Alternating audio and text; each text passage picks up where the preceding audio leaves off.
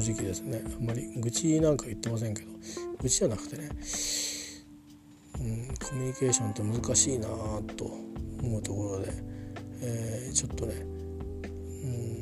うんまあぶっちゃけて言うと僕が悩むような相手じゃないと思ってるんですけど失礼な言い方ですけど、えー、なんだけどまあ来年同じこう継続してねこれを足元に同じようにね私と同じような思いさせちゃうのは忍びないので今一生懸命やってるんですよ。今正直なんで前の人たちはこんなに適当にやったんだって半分怒ってますよ僕は。いろんなこと含めて。本人の理解も間違ってるし、うん、ちゃんとコミュニケーション取ったのかなと思っています。あのもう本人の理解がもう根本から間違ってるんでうん、でそこから始まったんですね。で全部教えてないですよ。あのある1項目でちょっと違和感のある評価が連続してたって出てたんでちょっとこれはどういうことなんですかって話をして、あのー、具体的な事実をお示しいただけますかと。あのあなたがこのポジションというかスコアにあるっていう事実を僕は知りませんと。だから違和感を持っていますと。って話をしてからどうも本人の意識っていうか本人があの理解が違ってるんですよ。でなんとかさんが言いましたって言うんですけどいやそのなんとかさん言ったっていうのは責任ないよって言ってやり方変わってるからっていうちゃんとマニュアル読んでますかって話をして。うん、で「いやそしたらなんとか資格があるんです」って言うけどその資格もね申し訳ないけど今のこの我々の現場で役に立ってなかったら意味ないんですよまずは一義的には。であえて言うならあえて言うなら、えー、っと今うちの現場では役に立ってないけど将来役に立つとかあるいはうちの現場ではないけどあなたがどっか移動して役に立つ可能性があるんですと言うんだったらまあ100歩譲って評価してやるよと言ったんですよ。うん、そういう理由で上には上げてやるとただ上はどう評価するか知らないよって言ったんですよ。でそういう意味で書いてきたと。って言ったら結局そういう情報は出てこなかったですね。いろいろなんか団体名が出てたり、うんまあ、世界の我々が聞く会社の団体名が出てたりなんかそこのコミュニティがあってるんですけど コミュニティっていうのもピンキリでねあの私のことをどれぐらい知ってるか知りませんけど私も多少知識はありますからコミュニティっていうのはピンキリですよね。あの少なくともそこで参加してるからっていうだけであの別にその努力をしてるってことではいいんですけど参加してるってだけで能力があることになりませんしね。でもしそこでそんだけの活動してるんだったらなんでここでこんなことしてるんですかあんたっていう あのことですよね。うん、あの昔そういうようなことやってる人いましたけど別にそんなことは主張してなかったですよ。まあ、ちゃんと仕事で成果出してましたしうん、それを多分書いてたと思います。ただ資格とかの欄を書くところが別の用紙にあってそこには書いてたんじゃないですか？その方は中小企業診断士でしたけどその他にパソコンの技術も明るかったですけど、まあ、今某某某会社の某銀行の え人になってますけどね、まあ、そういうふうにして、あのー、やっていくもんなんでで私はそこから何を、あのー感じてるかっていうとまずは一つはまずは最後の最後のチャンスとして、えー、いや来年も同じようなことをでなんか中途半端でまた終わらせていいやもうこの人この人はいいよねってされちゃうのもなんか嫌な気はしてるんですよ。えーと、なんでかっていうとその方自体は少しうん誤解を招きやすい人でちょっとこう詳しい事情は知らないんです。あの定石から聞いてないんで、まあ、僕以上に不安不安定っていうかなんだろうな。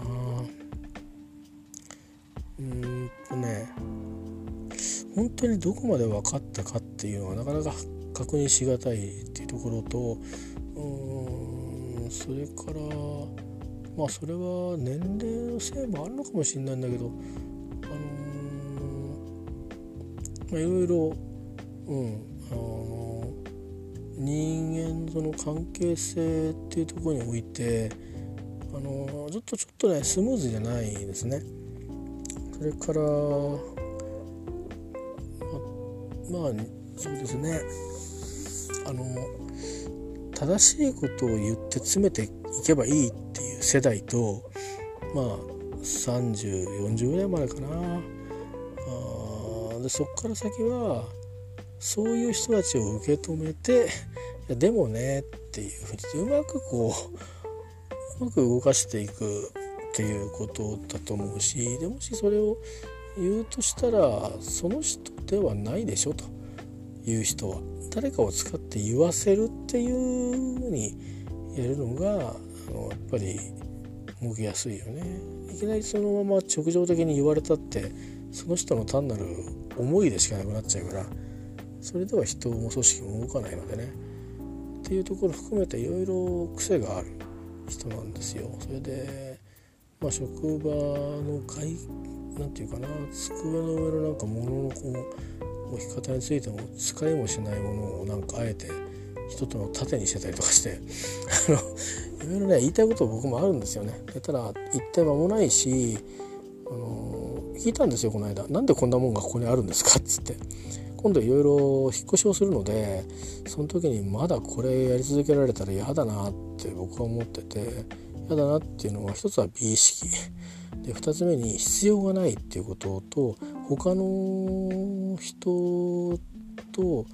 あのが見た時にあのまあやっぱり無意味にね意味があってやってんのはいいですよ。あのきっちりちゃんとこう揃えたものがあるんならいいんだけど扇形に壁作ってんですよね。えだったら予想行くって、うん、で今度僕の前に来るらしいんですけどまあそれはいい機会なんでその時にあの彼は端っこに置いてくださいと。言おうかなと思ってますけどね。仕事の依頼ってその人はそこにいなくたってできると思うのででハブにしてるというかその人がハブになりたいんだと思うんですよね。えー、いやそうとしか思えないですよね。うん、でそんなわがままは許されないんだってことをしっかりやっぱりあのなんとなくみんなの中にいたいけどでもあなたの顔は見たくありませんってそれはね許されないと思うんですよ。なぜならばあなたの会社ではないからということだと思いますね。うんいろんなことがあって会社からこれをこういうふうにしてくださいって言われても体調が悪かったらあの言うこと聞かなくてもいいよってちゃんとちゃんと制約付きで来るんですけどそういう話ではないんですよね。なんか会社から言われたことじゃなくて、うん、まあいわゆる一言で言えば感じ悪いなっていう、うん、ことになるわけですよ。そういう部分とその仕事の部分でちゃんとやるんですよ。ちゃんとやるんだけどある仕事ではうん今回は評価しましたけどうんまあじゃあ今までどうしてたんだと。今まで何で気づかなかったっていうことが言いたくなるようなこともあるんですけどまあでもそれ言い出すときりないんでね。あのネガティブ評価になっちゃうんでまあいいかなと思って今回そこはあんまり詰めませんでした。えー、それからまあ何ですかね。えっ、ー、ともともとまあそんだけ余計に時間がかかってたっていうことについてあの本来別にその人に責任があるわけじゃないって言ってる理解、えー、してるくれてるからそんだけほっといたんだろうと思うんですけど2割には細かいところはなんかねあの人を責めることにはねあの危機として責めるんですよね。うん、その責める時の理由というのがあの浅くってとっても。あのなんかの決まり通りじゃないとかなんとかってだから何って言ったんですよ前。全然違う時で。誰が困るんだっけ？と。いやそれはルールがコンプライアンスがと。うんだけどさコンプライアンスもそうだしルールもそうだしいろんなものは弱い人を守るためにあったり、えー、つまりその方が健康被害が起きるとかあそれから権利は守られてないとか、うん、っていうようなことをちゃんと吸い上げる気づいてあげる体制がないとかやろうとしてる意思が感じられないとかそれはちゃんとやろうねってことを牽制していくことがまず第一義にあってでそれでもやってなかったらもう僕らのやってることの、ね、なんかチェックすること以外にもう直にその人の責任になることでね、うん、あなたがそこまでとやかくなんとかの違反になりますみたいなこことを言う必要はないと思うよっていう出てきませんでしたって以上それでいいと思うよってうんって言ってるわけですよ。それはあなたのこだわりかもしれないけどこだわることはいいことだけどもやりすぎも良くないよって話をしたんですね。であなたはいつもそうやって誰かに何も言われないのって言ったんですよ。あのいろんなことあると思うけどあのすごく違和感を感じますと。うん、あなたがなんか正しいと思ってることをいろいろ主張されるけどそのことに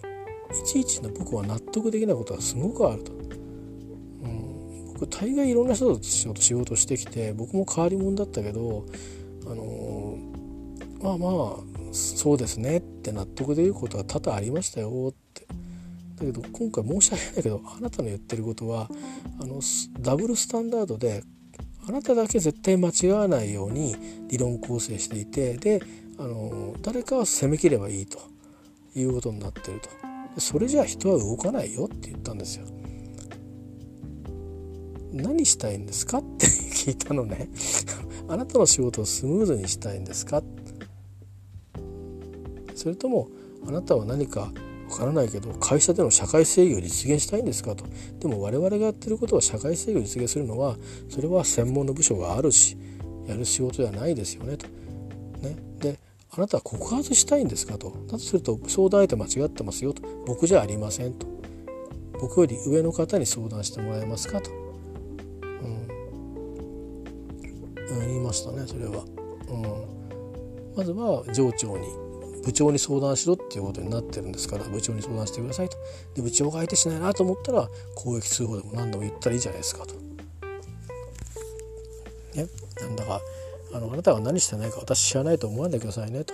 あなたが本部のそういうところにいろいろ電話してるのは知ってますけど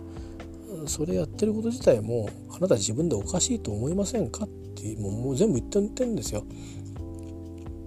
何でもかんでもね責任部署にクレームを言ってあげればね、えー、いいのかって言ったら例えばあなたがどこどこ部長がこんなことしていておかしいと思いますっていうのを、言ってるとしてもそれは社員の1名として私はいつも嫌がらせをされていますと何とかしてくださいって言うなら人は動くと思いますけど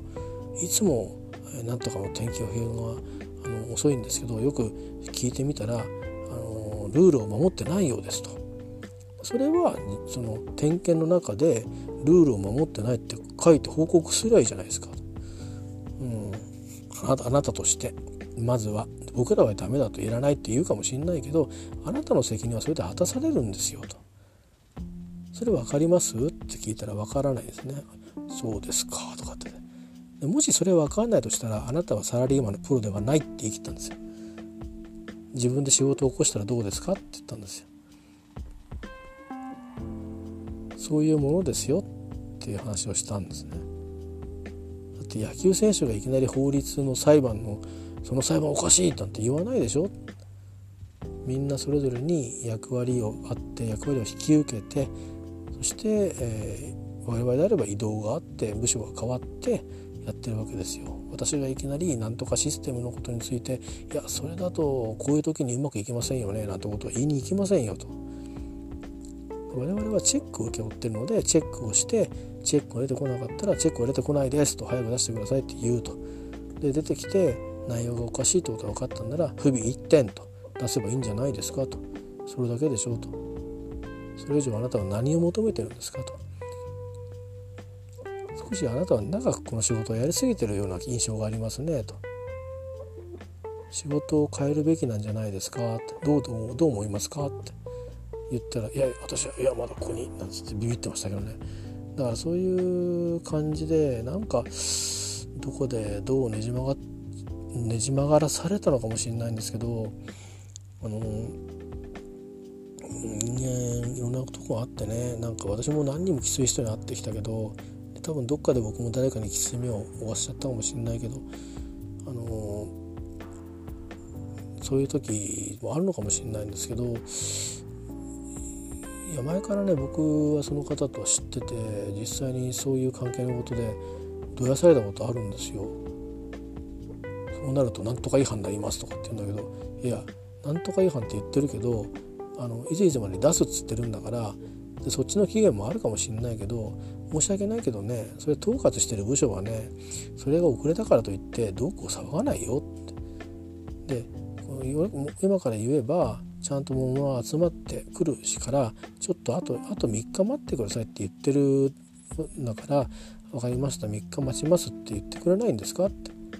それで別に罰つけるともいいから待ってくださいってのが出てこないんだからと。あそうなると、えー、手続き犯もいますって言ってあなた誰に向かって物言ってるか分かりますかと。私は今担当として言っていますと、ね、連絡を受けたから。だけどこれは誰に責任があるかっていうのはうちの部の部長にあるんですと。つまりあなたが違反だって言ってるのは部長に対して直に今これ言ってるんですよと。それはあなたが点検をした結果相対的にこういう問題点がありますと言ってあなたの担当に報告をしてその報告者からうちの部長にこういうところ問題ですよね改善してくださいねってやんわりと会談が行われて「お分かった分かった言っとくよ、うん、次から気をつけるな気をつけるように言っとく」ってやるのが組織的対応であなたがいきなり直に 批判をするのは当たりませんよと。あなたは上司にそういうふうに指導されてるんですか？って聞いたんですよ。違反は違反ですからとかって言ってその時からあのあの僕はその人のことちょっと懐疑的に思ってるんですね。でうん感情的にも外資気分を害しましたしすごく忙しい時期に連絡が来たんで、あの仕事の大事さは分かってます。僕もその仕事をしたことがあるのでなんですけど大事なことはあのよくブラック企業とか言うじゃないですか。そういうとこってそういうコントロールが効いてないんですよ。だからコントロールがされてるってことと改善していこうとする動きがあるんだと。いうことが大事。で何にもしようとしてないってところがあればそれは提言しなきゃいけないです。それだけなんですよね、えー、ですからあの僕らも外の自分の会社の中のそういう専門の監査をするとことかお客さんの監査とかいろいろ受けます。たまに外部監査がありますそうやって業務運営どうやってってるかとかまあ私たちは今今はもうシステム持ってませんけどシステムを担当してる時はあのシステムの作り自体がどうかということをツールも使って監査されることもあります。でそれぞれやってることの意味っていうのはつまり監査ですから、えー、正しく運用されてるかの一言に尽きるわけですね。でなんでやってるかって言えば、まあ、ちゃんと動いてるかっていうかあのいろいろ今脆弱性もありますから弱いとこないかとかそれからいろんな組織運営について言えばあのきちっと人を守る仕掛けが維持されてるか法令を守っているかそれから法令にはないけど社会通念が維持されてるかそういったことをあのね何度も何度も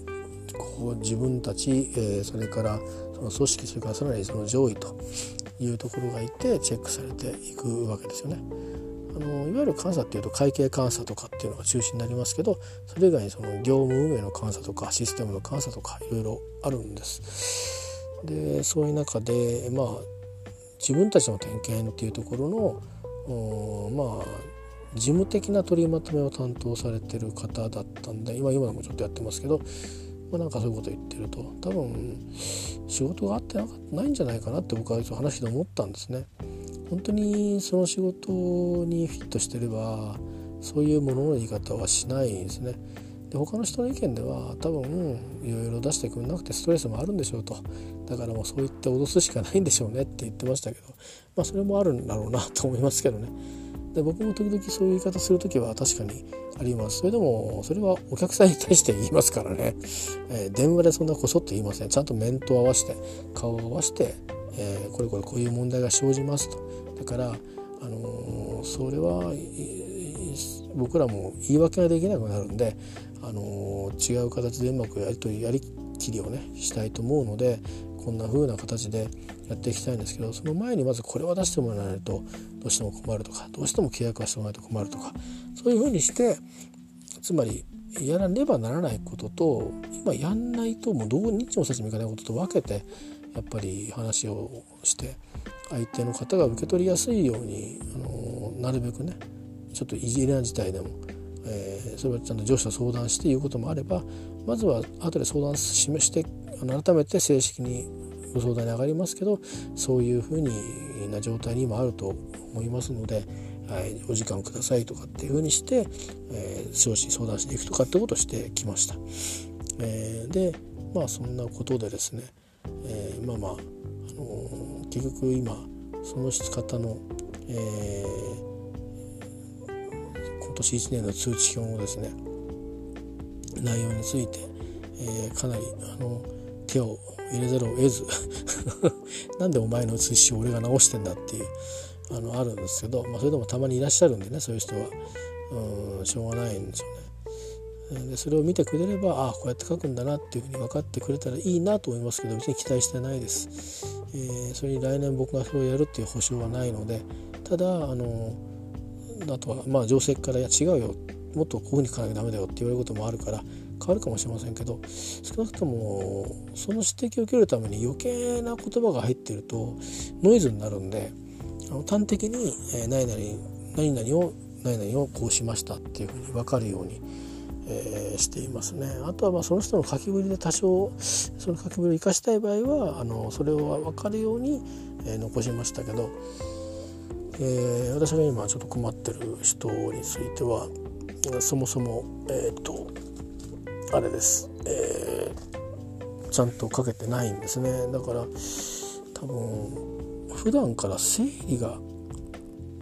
あの多分一個一個の作業を今日これやるとかあれやるとかあの決まってるんだと思うんですけど何ていうかそういうそういう意味の計画ですか。あの大きな大きな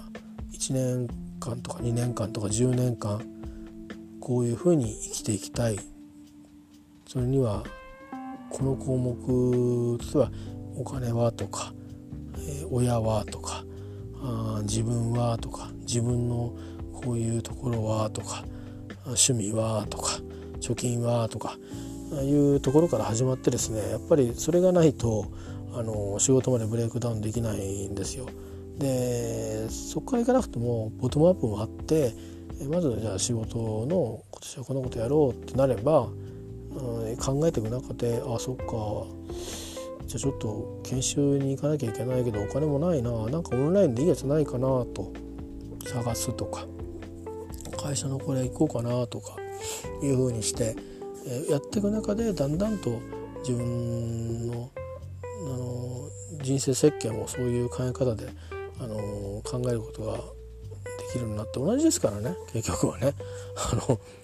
えー、もっと人生設計の方がシビアかもしれないです。まあ一人暮らししてると意外と、うん、途中までは気楽だと思います。あの最後のエンディング以外はあのエンディングと老齢になった時の住居の問題とかあそれ以外は多分一人暮らしはあの心の問題を除いて物理的には気楽なことが多いと思いますけど法律と関係もね、えー、家族とか持ってるとそうはいかないんで、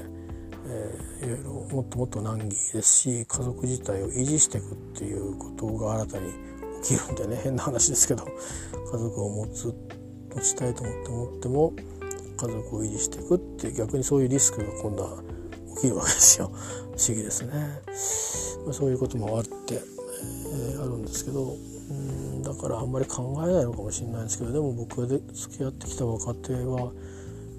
うん書き方うまくなかったけどやりたいことはちゃんと書いてありましたよね。うん、だからなんつうか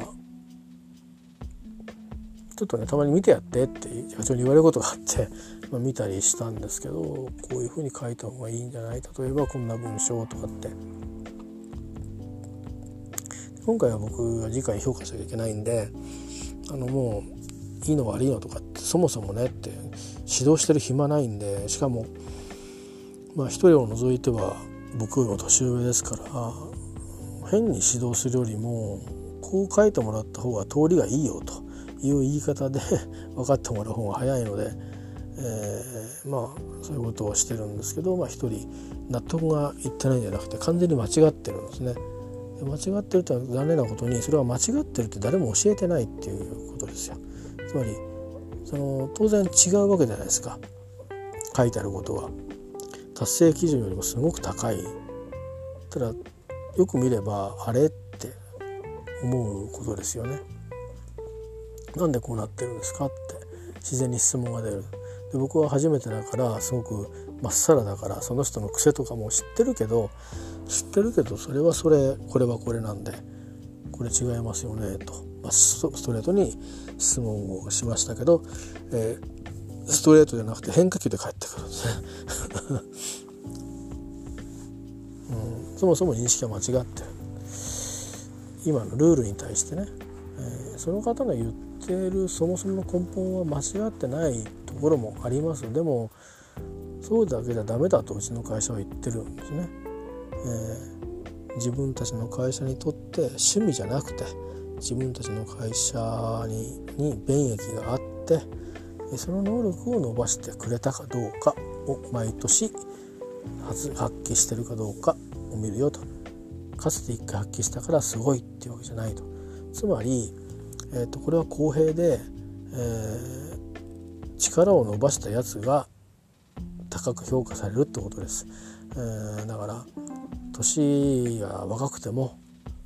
力を出した人は評価しますよっていうふうに評価が変わってるんですよ。人事が。人事制度が。今度もっと変わるんですけど。つまりやっぱり上の人たちも変わるんですよね。あの部長以上の人たちも。ですからそういうふうにして変わってるっていうことを説明はされてるんでしょうけどあの自分の理解をこういうことなんですねとかって喋る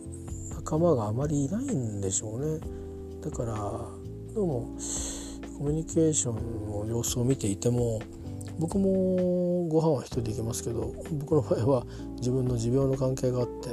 せめて食事ぐらい一人にさせてくれっていう 思いであのお願いして一人にしてるさせてもらってるんですけど別に人というのは嫌いなわけじゃなくて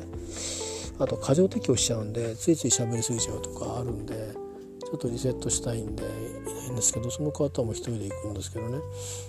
でもそうしちゃうと情報交換もできないし、みんな食事の時間って結構ねラフに情報交換できるんでいい時間のはずなんですよね。で僕はあのそれ関係なく聞きに行きますからいいんですけどその方は実際にその職場仕事の局面になって「でそれ違うよ」って言われて「あそうですか」っていうんで分かるといういう感じでまあそれはそれでうまくやってるように見えるんですけど、うん、なんか、それのやり方だけでいいのかなっていうのはあったりそれから机の上に余計なもんがあったり。えー、しますね仕事に必要なのかなそれっていう明らかに必要がなくてなんか盾を作りたいということだと思うんですね。でもしなんかそのその人の前に人がいちゃいけないっつうんだったらそんなもん立てんじゃなくて人がいないような環境を作ってあげるのがいいと思うんですよね。それはちょっと今回まだ突っ込んではいないんですけどちょっと次に引き継ぎ事項としてはいるのかなと思っていますけどね、えー、まあそんなようなことで、えー、まあ、結構くたびれましてねくたびれたんですけどだからそれが本当に事実かどうか信用してないわけじゃないけど書いてくださいと。あなたが確かにこういう団体で活動してうちの会社にあの貢献してるってことでそれがそのこの能力と関係してるってことを証明してくださいと。いうお願いをして。でその証明出てきたんですよね。でその時にいろいろ書いていましたけどこれでダメならいいですみたいな。どうぞお好きに判断してくださいみたいなことをこう柔らかく言われたんですけどいやいやそそれのことは別に俺聞かないよって言ったんですよ。うん、ちゃんと報告してくれてればああそうなんだって思うけど事実が分かんなかったらもう一回聞くよって言ったんですよ。うん、つまり事実がないのに判断できないからって言って、うん、もう一回は聞きますよって言ったんですよ。今はただに材料くださいって言ったことなんで見てみますけどそこに材料が書いてあればあそうなんだと思うし材料がなければ材料くださいってもう一回言いますと。あなた書いたつもりでもそれは材料になってないこともあるからと。これでこれで終わりじゃないよっていう話をしました。なんですけどまあこの人はこれ以上無理だろうなと思ったんですね。つまりどうも違うぞと。書いてあることがあの別に今年発言した能力って言ってもちょっと趣味っぽいんですよ。技術は詳しいのかもしれないけど技術が詳しいというその人が技術が詳しいつまり役に立つうちの職場で役に立つ技術をすぐ使える状態になるかっていうとそんな話は聞いたことがない。うん詳しいと役に立つは違うんでね、えー、まずそれが一つそれから表現の中に最終的な事実というのは感想で、実績じゃなかったというのが大きいですね。なので昨日いろいろ考えたんですけど、まあ、事実は欲しいんですけどそもそも根本的に、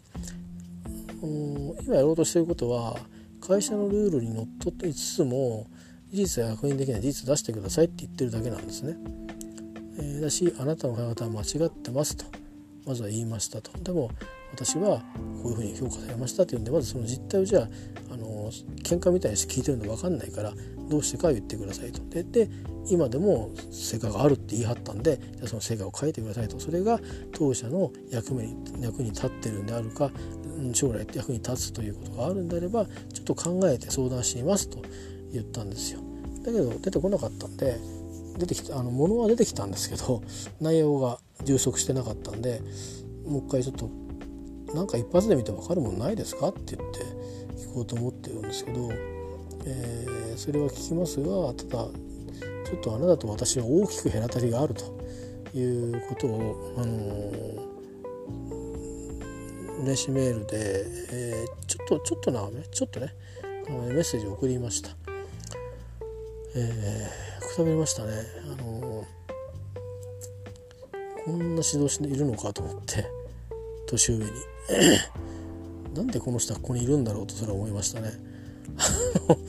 でここで仕事できてるんだというか就職できてるんだというか、まあ、そのあまあねあの私もそうですけどそう簡単に人は介護できないというのがあるんで介護4条件っていうのがあってですね、まあ、それに守られたんだろうなと思いますけどただ部署が責任なのかなっていうのはちょっとこう見てて思って今やっててる仕事に必要な能力よりもやってない仕事に対する能力が高い評価がついてるんですね。それって素直に読んだら移動したいですってことじゃないですか。で年齢から考えると今他のところに移動でうんっていうのは難しいところは正直ありますけどでもまあダメもダメ元で、えー、移動したいんなら移動規模を出したらっていうのは僕は言いたいですね。能力と所属があんまちになってる気がしますね。でそのことに今までトライしなかったのはなぜなのかっていうのはよく分かりません、まあ、中にはあの他の部署がもらってくれないっていうのはたまにあります。あのつまりいやあの人はいいやっていうのはあります。人事ですからね。えー、人とトラブルを起こした経緯があったりするとつまりトラブルって言ってもそれで誰かがちょっと具合悪くなっちゃったとかあとかちょっと言い方がきついよねとかいやどうでもいいことに食ってっかるよねとかいうのでちょっとこうネガティブなサインがついてる人が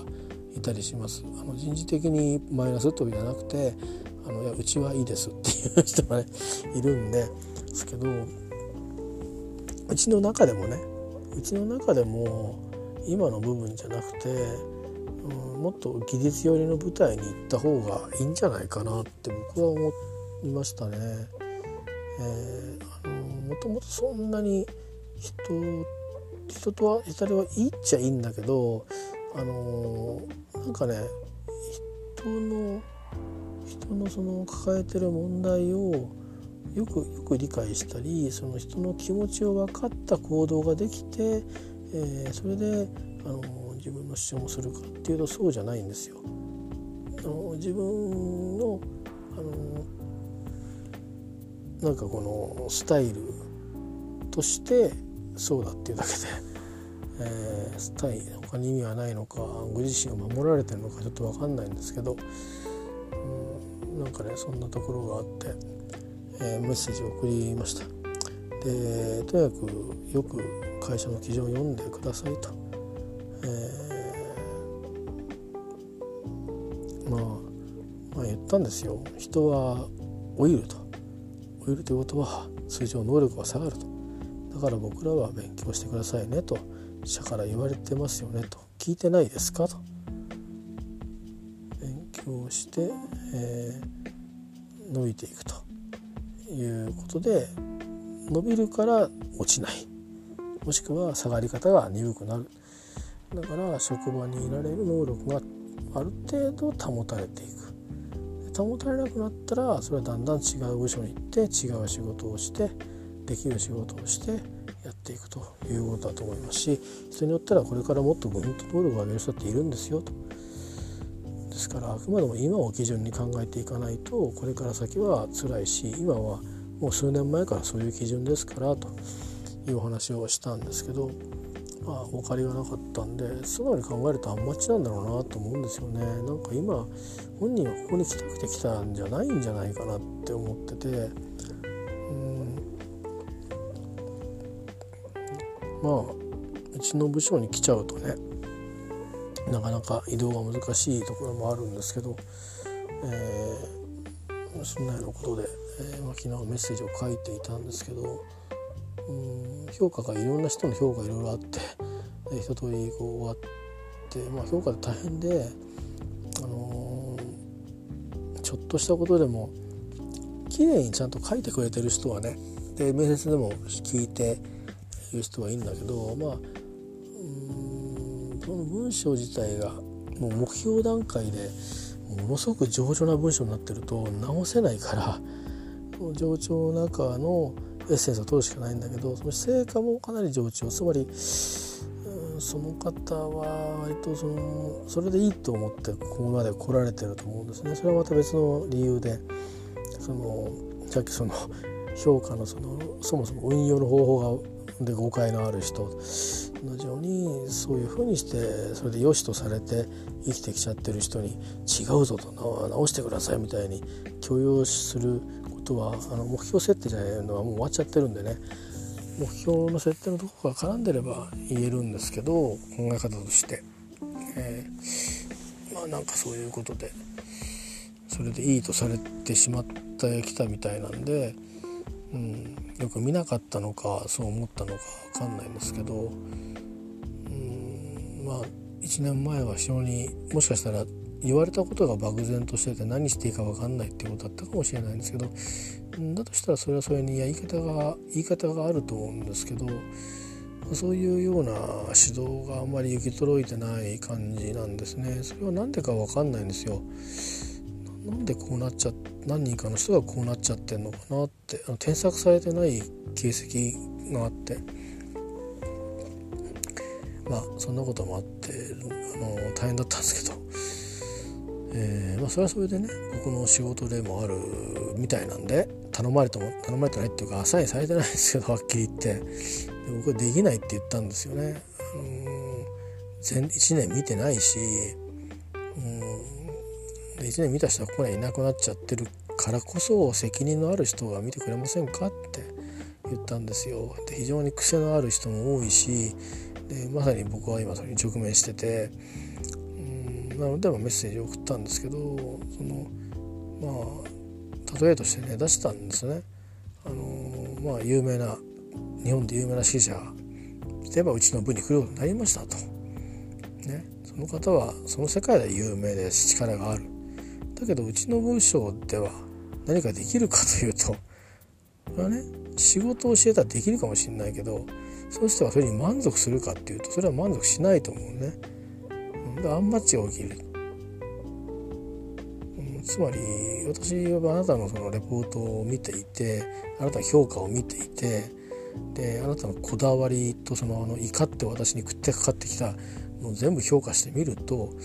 なたが今この部署にいること自体がアンマッチなんじゃないかっていう認識が認識をしていますと。うん、評価って大事で単に1年間テストするだけじゃなくて来年どうしようかとか今後どうしたらいいってことも聞く必要があるんですよ。で聞いたんですけどずっと働き続けたいっていうことは聞いたのでだとするとうちの部署よりか他の部署で働いた方がいいんじゃないかなうちの部署の中でも違うパートを担った方がいいんじゃないかなとえー、いう気が僕はしていますというのを伝えました。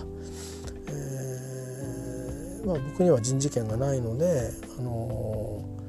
ー、今すぐどうこうってことはないけど今回の表現だけ見てるとあなたが今今この現場で担当してる仕事に対してはあの実はあまり関心がなくて、えー、つまり能力開発にはあまりしようという意識があのうんあのちゃんと向いてなくて。あなたがご自身でその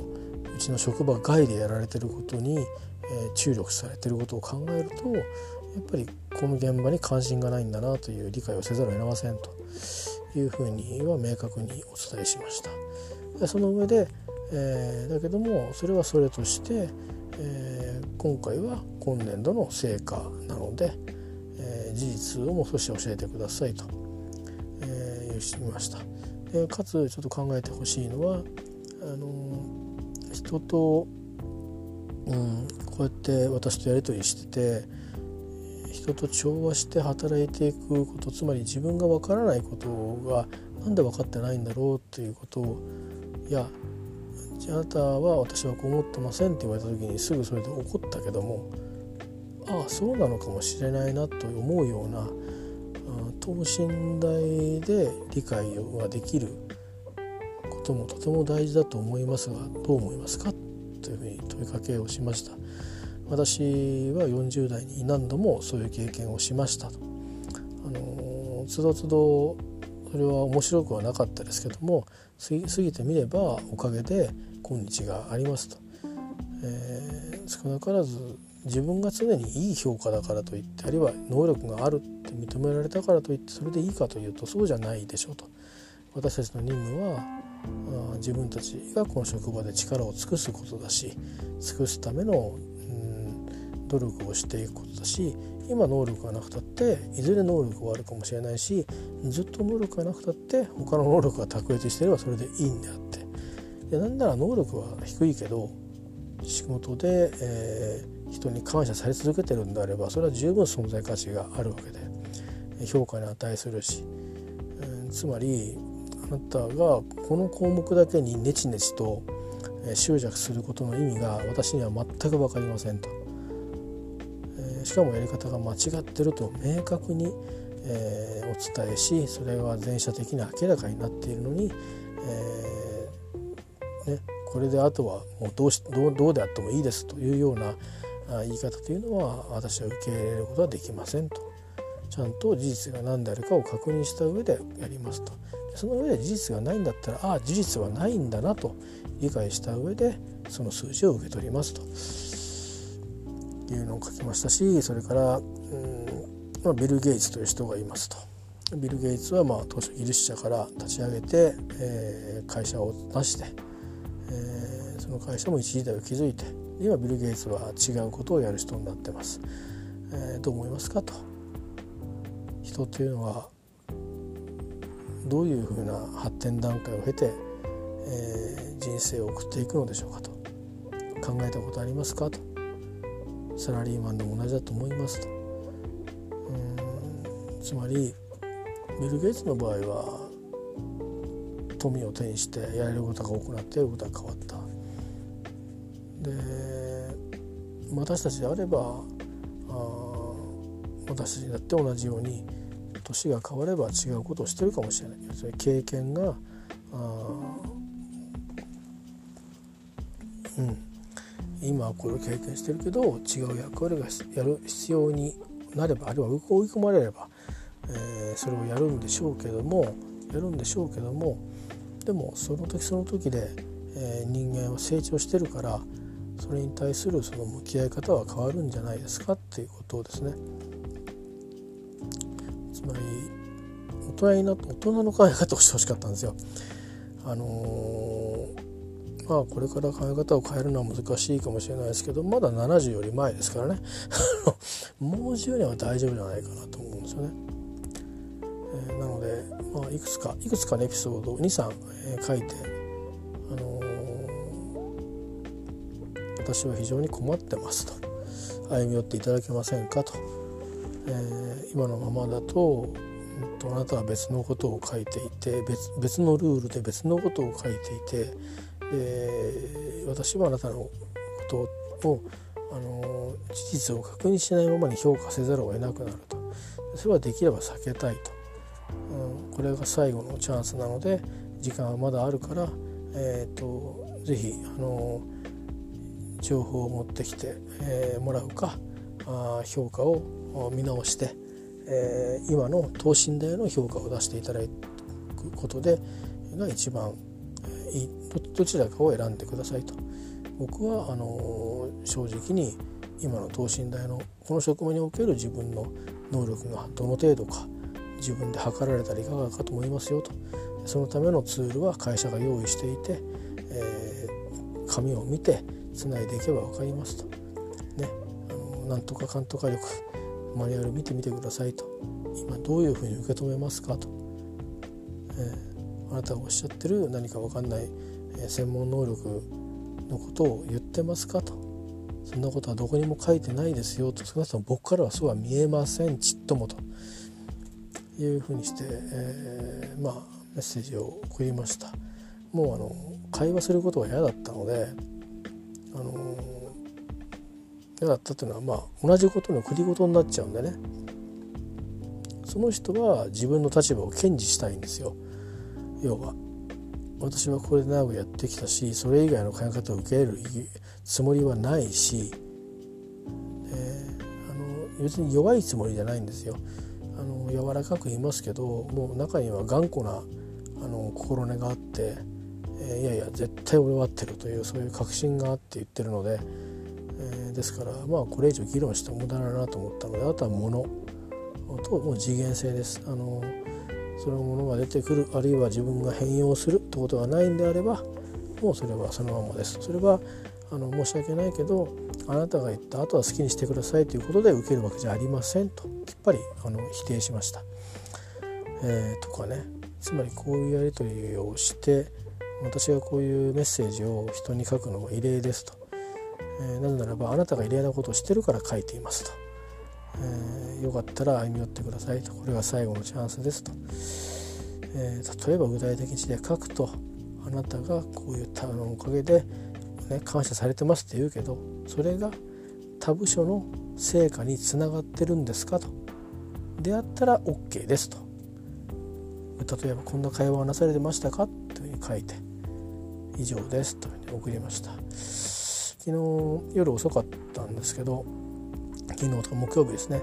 えー、10時ぐらいにだいたいうん10時ちょっと前他の人の評価をつけ終わりましてくたびれるんでね休み休みやるんですよ。あのきっちり書いてくれてる人はね書きやすいんですけどうんちょっと苦しいなって人もいるんで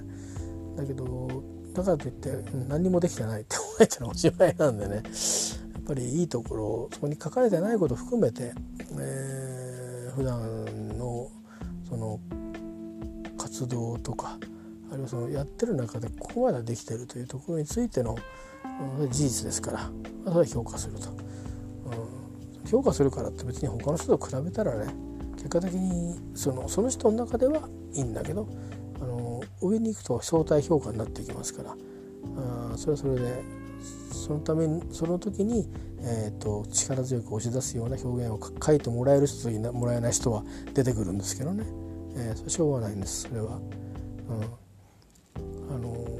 コツコツやってるんでも僕がかなりあのこの人はこの人はつまりこの実績はと思う人にはあの、うん。えーとまあ、重めのちゃんと評価を与えてますし、えー、そういうふうな違いはねあるんですけどまあまあなんか 1, 1時間かけて、うん、なんかそのそういう話ばっかりしてきましたけど日本語はね通じないんだなっていうのがあってうん。でねなんか謝ったりするんですよね。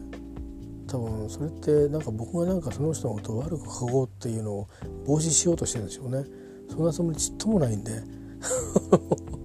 書く欄ないんですよあの長所に欄に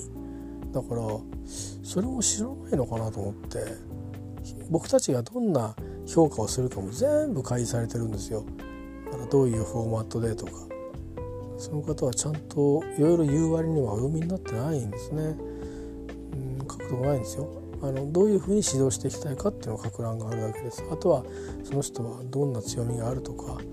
いうだけ。あとは性格について書くのありますけど別に性格のところにそんなにぐちゃぐちゃ書きま書きませんから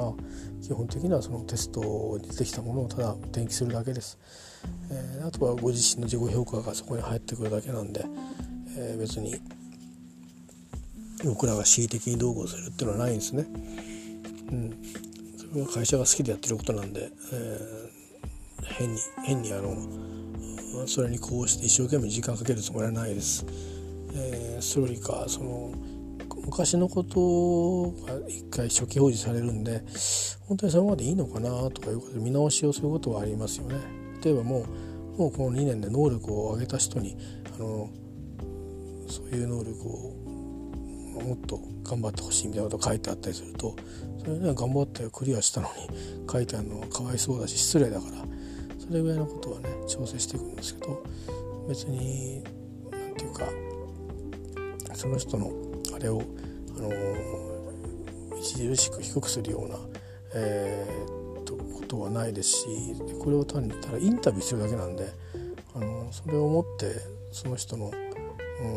何て言うかなうん評価が僕が変えることはないですからね。事実で見るだけなんで。そういうところも分かってないんだと思うんですよね。そういうことを教えてもらってないのが不思議で僕らそれを教わってきてるんですよ、うん、だから事実の通りに評価しますと。でその後にあの横並びでやっぱり出来のいい人の方が高く評価されますよと。賞がありませんと、うん、それはそうですよね。うん。でそれでいいのある人よく言いに行ったりしてる人もたまにいないでもないですけどそれは来年頑張ってねっていうことか今移動して他のもそれ頑張ってねとあるいはそれ嫌だったら転職すればっていうことになるわけですよ。それだけのことですから物事シンプルで中途半端に僕になんか俺俺言ったところで「いや昨日はいろいろあるすいませんでしたこうでこうでこうで」と喋ってるんですけどいや喋ってる暇あったらちゃんとあの書いたらっていう気になっててちゃんとマニュアル読んだらっていう気になってて。えー、まあ、言いましたあのいや謝らなくていいからマニュアル読んだらって言ってあのあなたのおっしゃってる基準はちょっと違いますよって、うん、あの他のねシートに書いてもらうのはいいと思うし適切だと思うけどそっちに書いたらって言って、うん、今回のに書くのはちょっと合わないと思うよっていう話をしたんですけどねもう帰るつもりになって言ってるから僕はもう全然聞いてないですよね。うん、だからちょっとちょっとねあの悪い人はないですすごい真面目な人なんですけど仕事やらせば。うんだからだけどどうも他の他の部署からの信頼とかはどうなってるのかちょっとよく確認した方がいいかもしれないんですけど、まあ、チームの中のコミュニケーションはいいかっていうと表面的にはいいんですけど内率あんまりいいわけでもないので、まあ、今度シャッフルされちゃうんですけどちの部にいるのが本当にいいのかなっていうのはちょっと疑問を持ってるんですけどね、えー、それは伝えたいなと思いますけど、まあ、一応昨日裏では上位に定石には伝えてあるんでまあ、いいよなどうでもって言うんだったら「あそうっすか」って言うだけで僕僕としてはやることはやったんであとはまあ端的にやっておしまいにしていくだけなんであと1週間で、まあ、答えは全部出ちゃうんで,、えー、であとはやり直ししながら、あのー、4月ぐらいに向けてまだまだちょっと修正などをしながら終わっていくんですけどいろいろなことはこの先あるんですけどね、あのうん、頑張ってほしいと思うけど本当にうちの子でいいのかなと思いますね。本人がやりたいことと違うんで全然。専門能力持ってる専門能力と、うん、だからもともとなんかちょっといろいろ事情がある方らしいので、あんまりそれを問わなくても、ね、他の部署に行っては問わなくてもいいかもしれないけど。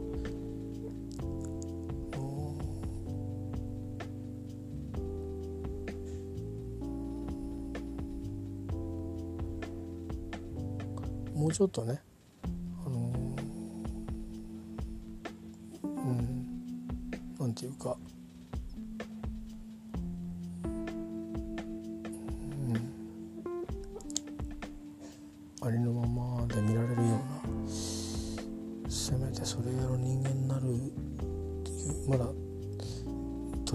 ではいられるいるはずなんだけどなと思うんですけどね。